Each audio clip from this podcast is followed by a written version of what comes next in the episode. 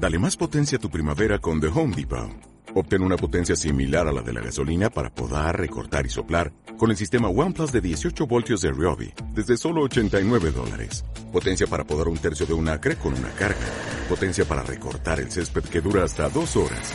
Y fuerza de soplado de 110 millas por hora. Todo con una batería intercambiable. Llévate el sistema inalámbrico OnePlus de 18 voltios de Ryobi. Solo en The Home Depot. Haces más. Logras más. Hemos estado desde hace algunos domingos eh, reflexionando en torno a una serie de eh, secciones de los evangelios que se conocen como relatos de milagros.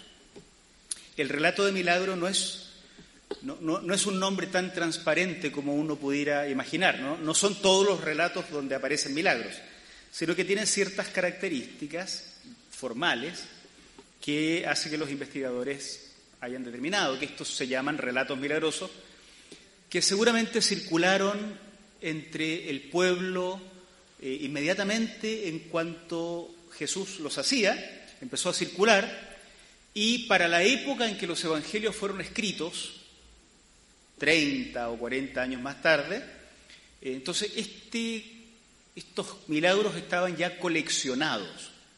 Así es que, eh, por eso es que no estamos yendo en un libro específico, sino estamos yendo por diferentes eh, relatos, específicamente relatos de milagro. Hoy nos corresponde eh, reflexionar en el texto de Marcos, en el capítulo 1, versículos 29 al 31. Un, un segmento muy cortito un relato muy cortito que formalmente cumple todas las características de un relato de milagro y que nos vamos a dar cuenta eh, tiene mucho para decirnos a nosotros en nuestros tiempos, ¿no? para quienes eh, no han estado viniendo antes, recuerden que en la página de la iglesia, en YouTube, hay una página de la iglesia en YouTube también, eh, pueden encontrar los sermones anteriores, hay colecciones de sermones de diferentes temáticas Así es que ahí pueden ponerse al día con eh, los anteriores sermones de milagros y otros, otros relatos así. Bueno, Marcos 9, perdón, Marcos 1, versículos 29 al 31. Dice así, tan pronto como salieron de la sinagoga, Jesús fue con Jacobo y Juan a casa de Simón y Andrés. La suegra de Simón estaba en cama con fiebre y enseguida se lo dijeron a Jesús. Él se le acercó, la tomó de la mano y la ayudó a levantarse. Entonces se le quitó la fiebre y se puso a servirles. Lo leí en una, la versión NBI, nueva versión internacional. Algunos datos introductorios.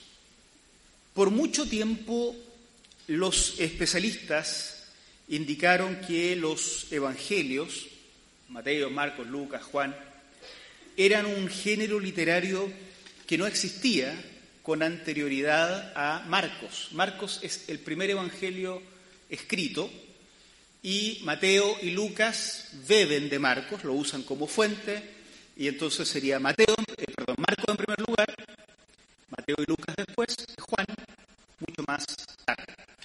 Los especialistas decían que el género literario, evangelio, como, estas historias que leemos nosotros, Mateo, Marcos, Lucas, Juan, el género literario habría sido inventado por Marcos. Ese género habría sido, según estos primeros especialistas, la forma narrativa del discurso de los primeros cristianos. Los primeros cristianos iban predicando por todos lados y en algún momento esa predicación se habría convertido en, un, en una narración, un discurso convertido en narración. Se negaba totalmente la posibilidad de que estos evangelios fueran una biografía de Jesús, porque se decía que si fuera una biografía sería la peor de todas las biografías porque los evangelios solo narran una partecita muy pequeña de la vida de Jesús.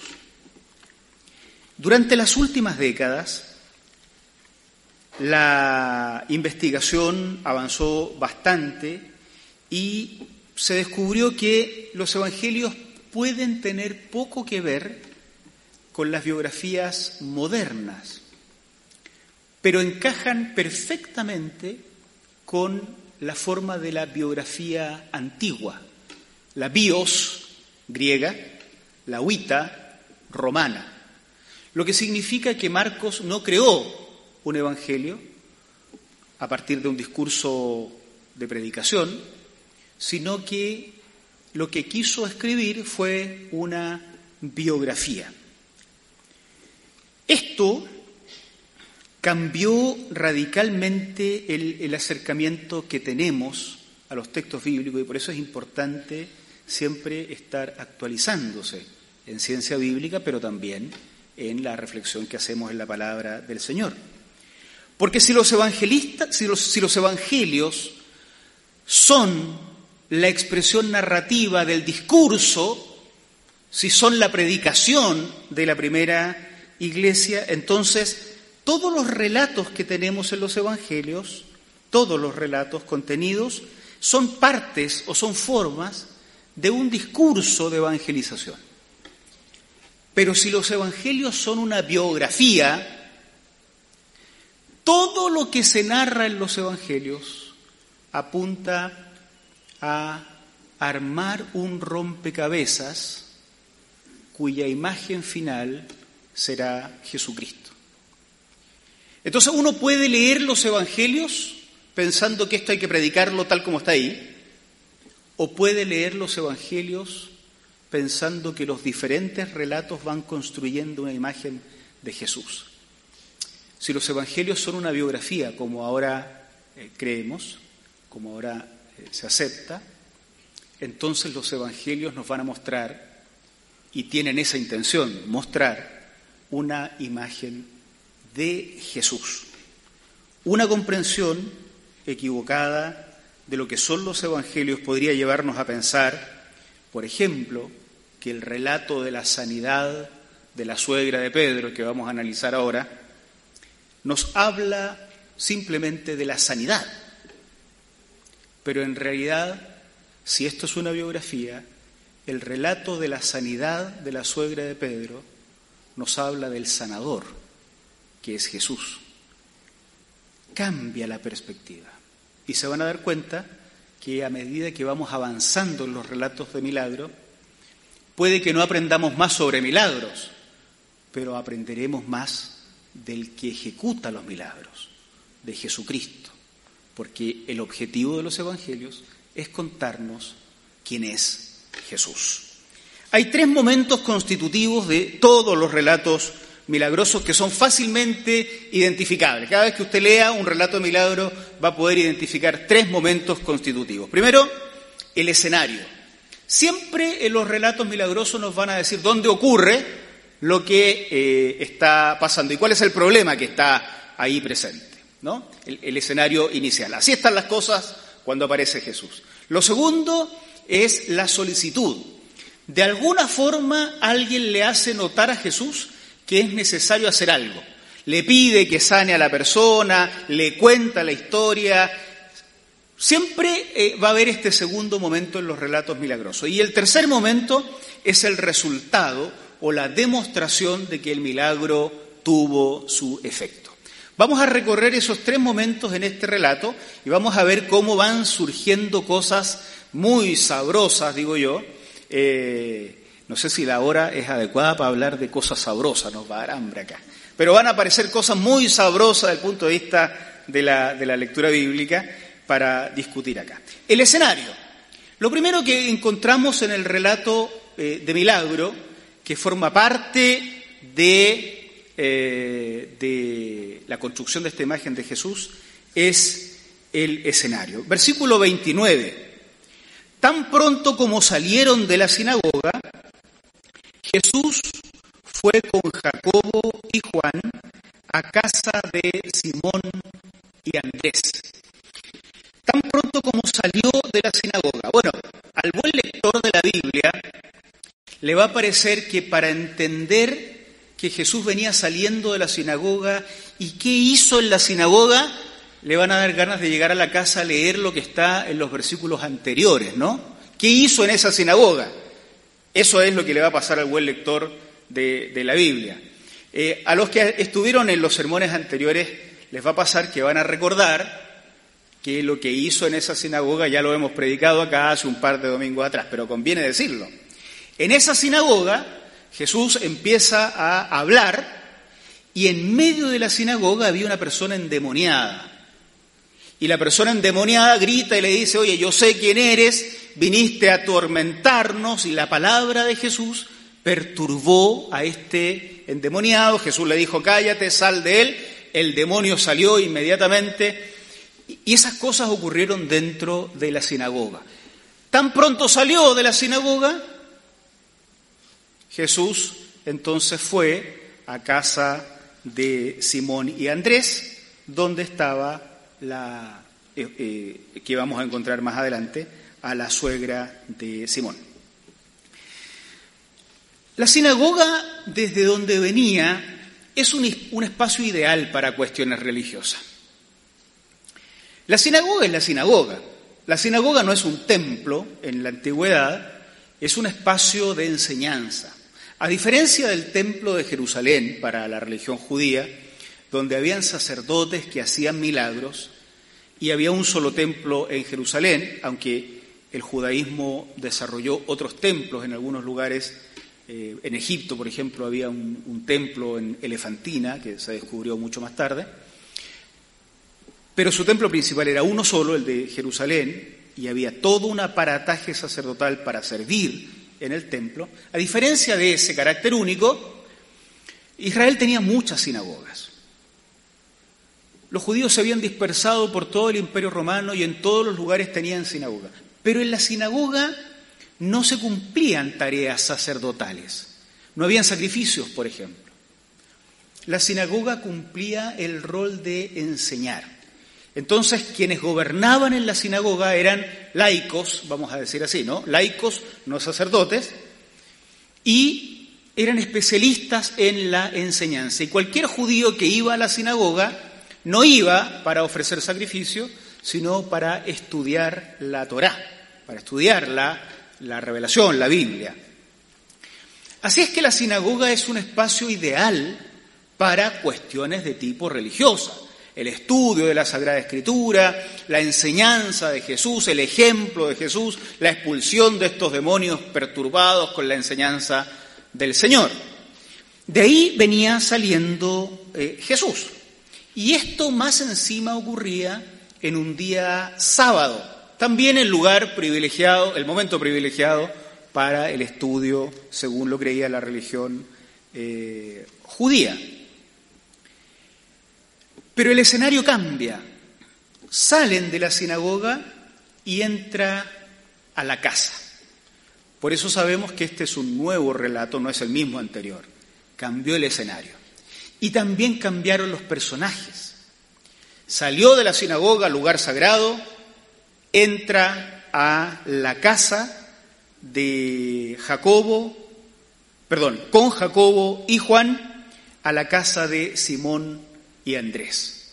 Ya son cuatro, son, son al menos eh, dos los que acompañan a, a Jesús, pero la casa a la que van es una casa que pertenece a Simón y a su hermano Andrés.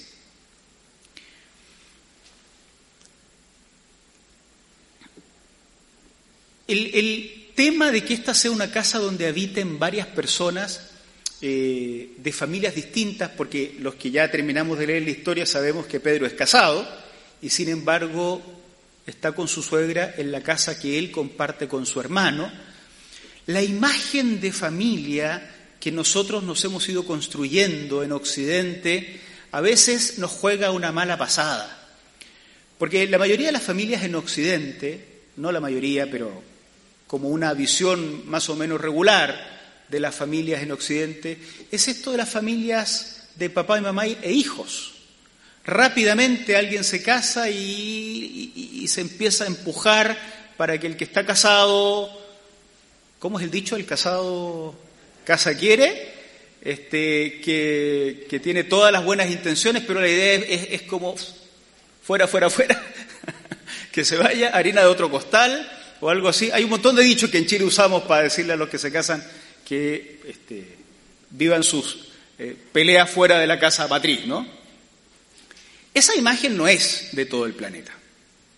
Esa imagen no es en todos lados. En América Latina hay muchas sociedades y culturas donde se usa que en la casa matriz vivan los patriarcas, abuelo y abuela, si viven todavía, luego los hijos y luego las familias de los hijos, y a veces cuando los terrenos son lo suficientemente grandes, se van construyendo casas alrededor y eso se mantiene.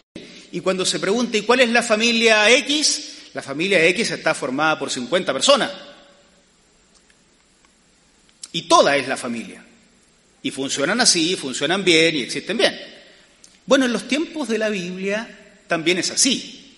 Entonces, este, este dato es interesante. Esta es la casa de Simón y Andrés, pero a la que vamos a encontrar enferma y esa es la suegra de Simón. Pero lo segundo relevante es que tampoco la casa en el siglo I es simplemente el hogar. La casa en el siglo I es eh, una unidad cultural, social, incluso económica. La casa de un hombre o de, una familia este, participa en la sociedad como la casa de. Por eso es tan interesante cuando ustedes encuentran en la Biblia la casa de Priscila, Priscila y la iglesia que está en su casa, no es normal atribuirle el rol de jefa de una casa a la mujer. Normalmente esto está dirigido por el abuelo, el padre, el hermano, algún hombre que lo dirige todo, y la casa no es el hogar familiar.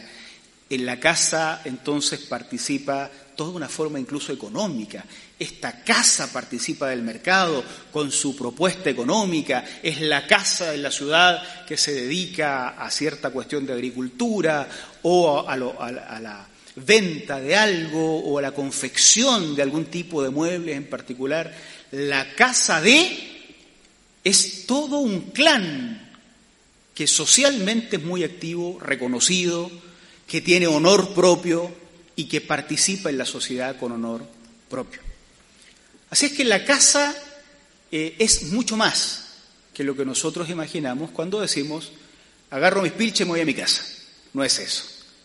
La casa es toda la estructura eh, social, cultural, más amplia que papá, mamá e hijos y que participa con reconocimiento en la, en la sociedad. Por lo tanto, el escenario en el que nuestro milagro acontece es un escenario, primero, no sagrado. Salieron de la sinagoga, ya no están ahí. Es un escenario tampoco demasiado íntimo. La casa es más grande, la casa es más abierta que lo que nosotros imaginamos. La casa es una unidad que funciona en la sociedad en diferentes áreas. Si es que tienen esclavos, en esa época había, están los esclavos.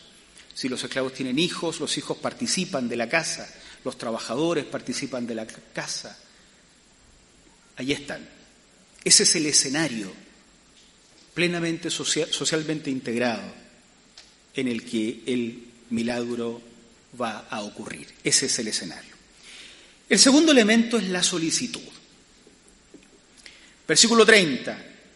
La suegra de Simón estaba en cama con fiebre y enseguida se lo dijeron a Jesús. A nosotros nos parecería un poco extraño, ¿no? Hoy uno, uno sabe que la fiebre no es una enfermedad en sí misma, sino más bien un síntoma de una enfermedad mayor. Si alguien tiene fiebre, el médico seguramente va a buscar el origen de la fiebre, no solamente curarnos la fiebre. Seguro que nos van a bajar rápidamente la fiebre de alguna manera, pero va a intentar buscar el origen, pero uno no va a decir, eh, estoy enfermo de fiebre. Pero en la antigüedad la fiebre sí era considerada una enfermedad en sí misma. Entonces las personas sí estaban enfermas de fiebre, por ejemplo. La suegra de Pedro entonces estaba en cama con fiebre y esto fue suficiente para que los discípulos corrieran a decírselo a Jesús. Necesitamos situarnos en la época porque cuando uno tiene fiebre en la casa uno no corre inmediatamente a contarle a todo el mundo, oye, mi hijo estaba con fiebre. Y, si es chico, alguna mamá con más experiencia o papá con más experiencia nos va a decir, bueno, todos los chicos tienen a esa edad. Algo comió, le dio frío, no sé, este, llévelo al médico, van a curarlo rápido, todo el mundo estamos con esto en esta época. Como que nos van a calmar un poco respecto de eso pero parece que para ellos el tema era relevante. Está con fiebre, está en cama, y vamos a decírselo a Jesús. Uno, uno, de repente como que diría, oye, pero Jesús está para cosas más importantes, para cosas más grandes. Pero lo más relevante de la solicitud tiene que ver con la suegra de Pedro. ¿Alguien sabe cómo se llama la suegra de Pedro? No tenemos la más remota idea. La suegra de Pedro es un personaje absolutamente secundario en la historia de la Biblia y en la historia del cristianismo completo. Entonces uno se pregunta, ¿y por qué están contando la historia de la suegra de Pedro? Que es famosa por algo, hizo algo importante. Es un personaje muy secundario en la narración. Pero precisamente eso es lo que parece que el narrador quería hacernos pensar.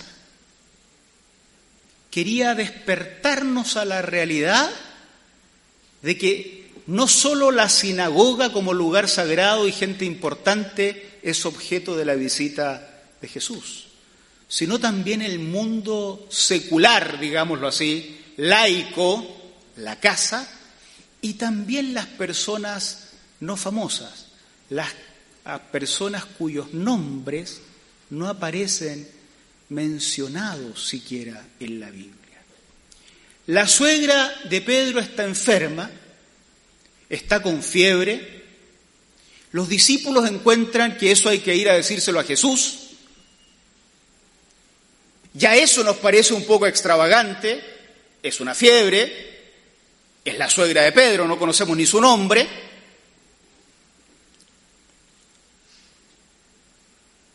Pero para el evangelista era importante mostrar que Jesús sí entraba en las casas y que Jesús sí intervenía en las vidas de los personajes secundarios de la narración. Me anticipo a decir que seguramente Jesús sigue actuando en las vidas de los personajes secundarios de la historia humana, los innominados de todos los tiempos. Se lo dijeron a Jesús. Y si no estuviéramos suficientemente sorprendidos por el escándalo que arman por la suegra con fiebre, sin nombre, más escandaloso es todavía que Jesús hace caso de la insinuación. Le dijeron que la suegra estaba enferma y entonces se produce el resultado de este relato milagroso. Versículo 31. Él se acercó, le tomó la mano y la ayudó a levantarse. No es que le sobre tiempo a Marcos, y no es que le sobre cuero o pergamino. Recuerden que esto se escribe no en papel ni en computador. Se construyen las hojas de papiro y se construyen los pliegos de pergamino, material animal. El papiro es vegetal, el pergamino es animal. No, el evangelista considera relevante ir paso a paso en la respuesta de Jesús. Frente al personaje secundario, sin nombre, con fiebre, en una casa, no en un templo ni en la sinagoga. se le acercó. Jesús se acercó a la mujer sin nombre. Jesús le tomó la mano, la tocó y la ayudó a levantarse. Las antiguas culturas de las cuales participan los escritores bíblicos narraban los relatos milagrosos de esta manera porque se creía que el sanador transmitía algo de su propio poder, algo que estaba dentro de él en el contacto con la persona enferma. Por ejemplo, a través de sus vestidos, llevar la ropa del sanador para que el enfermo tocara esta ropa y algo del poder del sanador o de la esencia del sanador se transmitiera a la persona enferma. Entonces, para el evangelista eh, Marcos es importante este detalle, porque tal vez los lectores de esa época, igual como nosotros, habrían estado sorprendidos de que alguien le fuera a pedir a Jesús que detenga eh, su atención a la gente importante para atender en una casa a una mujer cuyo nombre la historia no conservará jamás. Y entonces quiere decir, porque Marcos está contando una biografía y le interesa que sus lectores futuros se creen una imagen de Jesús a partir de esto. Se acercó, le tomó la mano y la ayudó a levantarse. Cuando esto lo leyeron en el siglo I, entendieron que algo del interior de Jesús salió y se transmitió. La mujer no era tan secundaria como para que la divinidad de Jesús no pudiera transmitirse a ella y efectuar el milagro.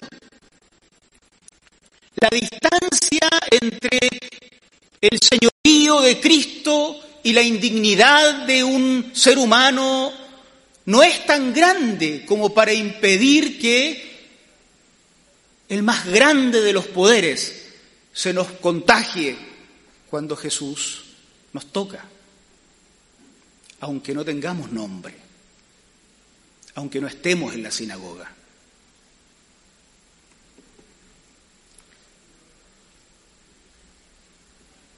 Y entonces la fiebre se le quitó. Si hay algo que una mujer hacía en el siglo I, y estos son elementos absolutamente culturales, es servir. Servir fundamentalmente las comidas, pero también servir, si es que la casa es una unidad económica, servir en las tareas que se le asignen dentro de este funcionamiento. Normalmente, por cómo funcionaba en el siglo I la sociedad, servían a los hombres para que los hombres sirvieran afuera. El propósito de vida de la suegra de Pedro estaba interrumpido. Estaba en cama. Cuando se encuentra con Jesús, la fiebre desaparece y ella retoma lo que es su rol en esa casa y también, por tanto, la casa en el resto de la sociedad. ¿Cómo se ve Jesús a partir de este relato? Porque de él era que nos estaban hablando. ¿Se acuerdan que esto era una biografía? ¿Qué luz nueva se arroja sobre la imagen de Jesús después que leemos esta historia. Es muy interesante. A mí me queda la imagen de que primero que todo Jesús no tiene un límite geográfico ni un, ni un, ni un límite de ubicación para funcionar. Me parece que el Jesús del que se nos está hablando no puede ser reducido a una acción en los templos. No sé si les pasa a los evangélicos presentes, canutos decimos en Chile, ¿eh? a los canutos presentes, no sé si les pasa, pero a veces como que la fe cristiana reduce la acción de Jesús a los templos o al ámbito religioso. Si la historia se hubiera quedado con que Jesús está en la sinagoga, así sería. Pero la imagen de Jesús que va resultando de Marcos, después que nos cuenta esta historia, es la de un hombre que no se limita en la sinagoga, hace milagros tanto en la sinagoga, lugar sagrado, especial para los especialistas en Sagrada Escritura y en religión, pero también en la casa de Simón y Andrés respecto de esta mujer. Si yo tengo que pensar cómo es Jesús hoy, lo primero que pensaría es que no vive en esta casita y, cuando cerramos la reja se queda encerrado acá. Está también en el metro, cuando vamos a tomar el metro a la esquina, está también en el Congreso, en el actual y en el ex, está este, en la moneda, está en las unidades militares de orden, está en las universidades, en las plazas, en las marchas, en las casas en aduana, en migración, también está en los templos. Porque no hay un lugar que limite la acción del Jesús que se me va apareciendo cuando leo el Evangelio de Marcos. Puede salir de una sinagoga, entrar a una casa y hacer las mismas maravillas.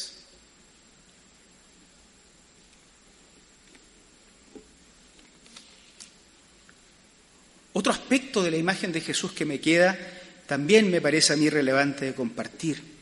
No hay personajes secundarios en su historia. En la nuestra sí.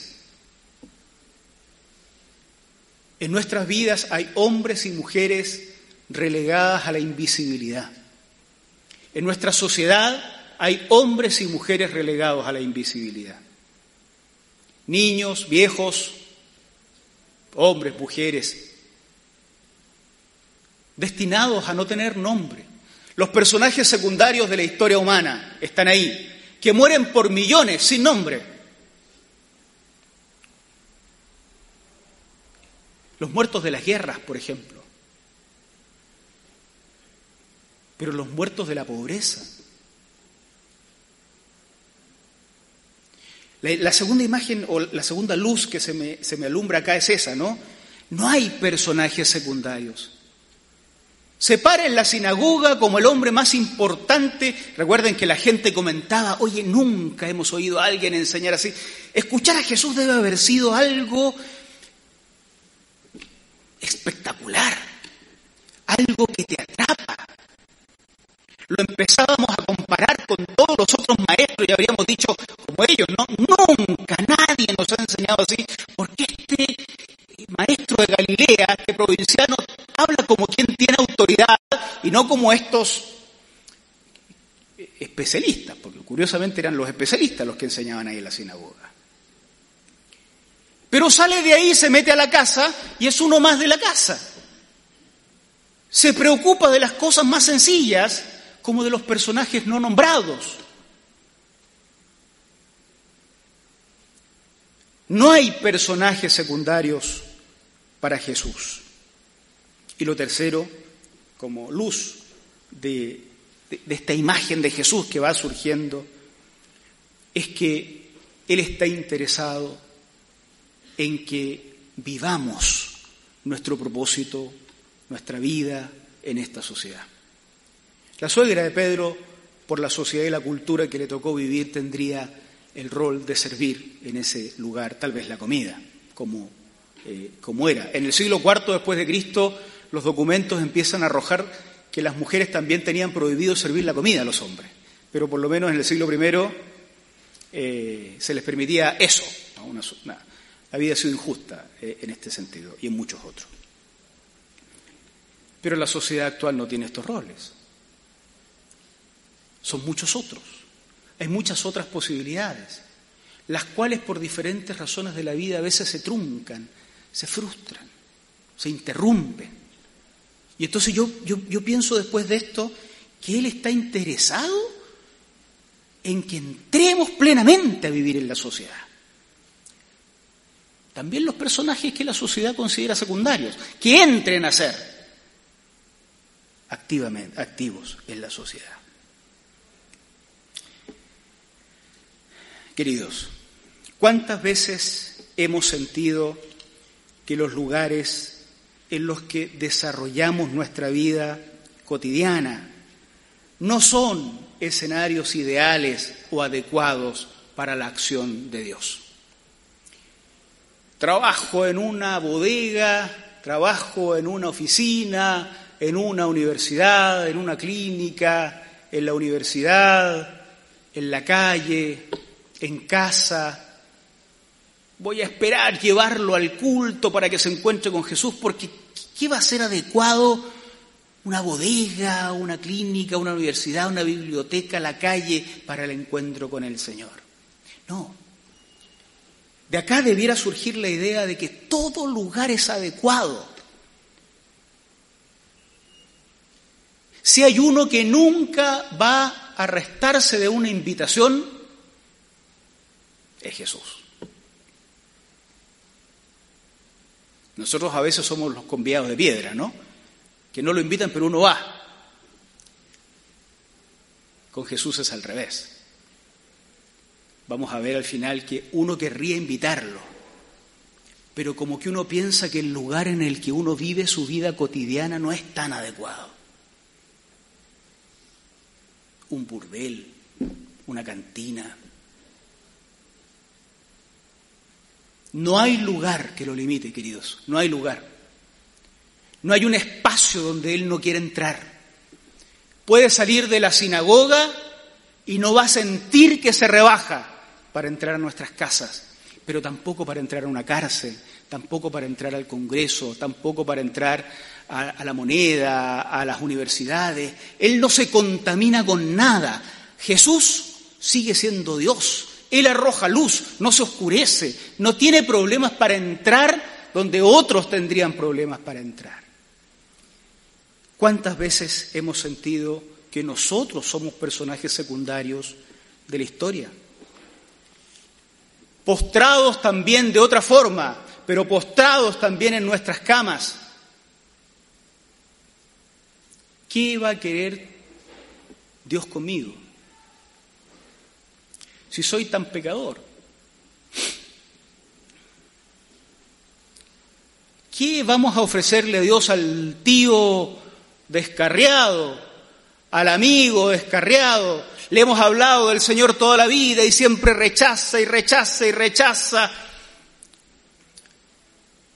Personajes secundarios de la historia humana que siempre están ahí dando vueltas y uno de repente piensa eso, ¿no? ¿Qué va a querer Dios con ellos y qué van a querer ellos con Dios? No, no somos invisibles para Dios.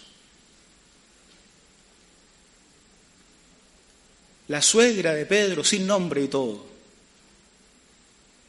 valía lo suficiente para que el Señor hiciera un alto, se acercara, la tomara de la mano en un acto que transmite de la gracia de Dios y la levantara.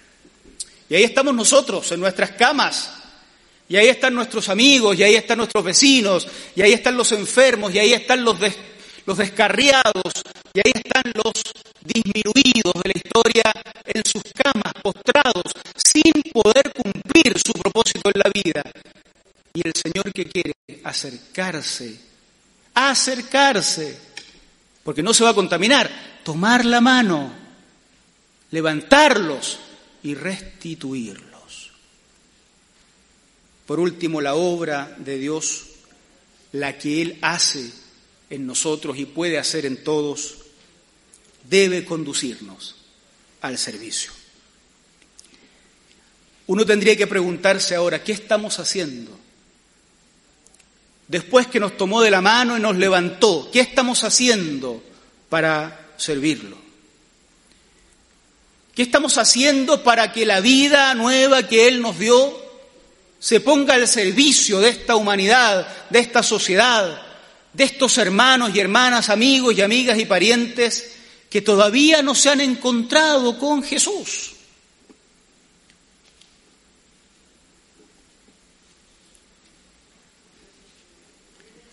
¿Quieren, hermanos, anunciar a Jesucristo?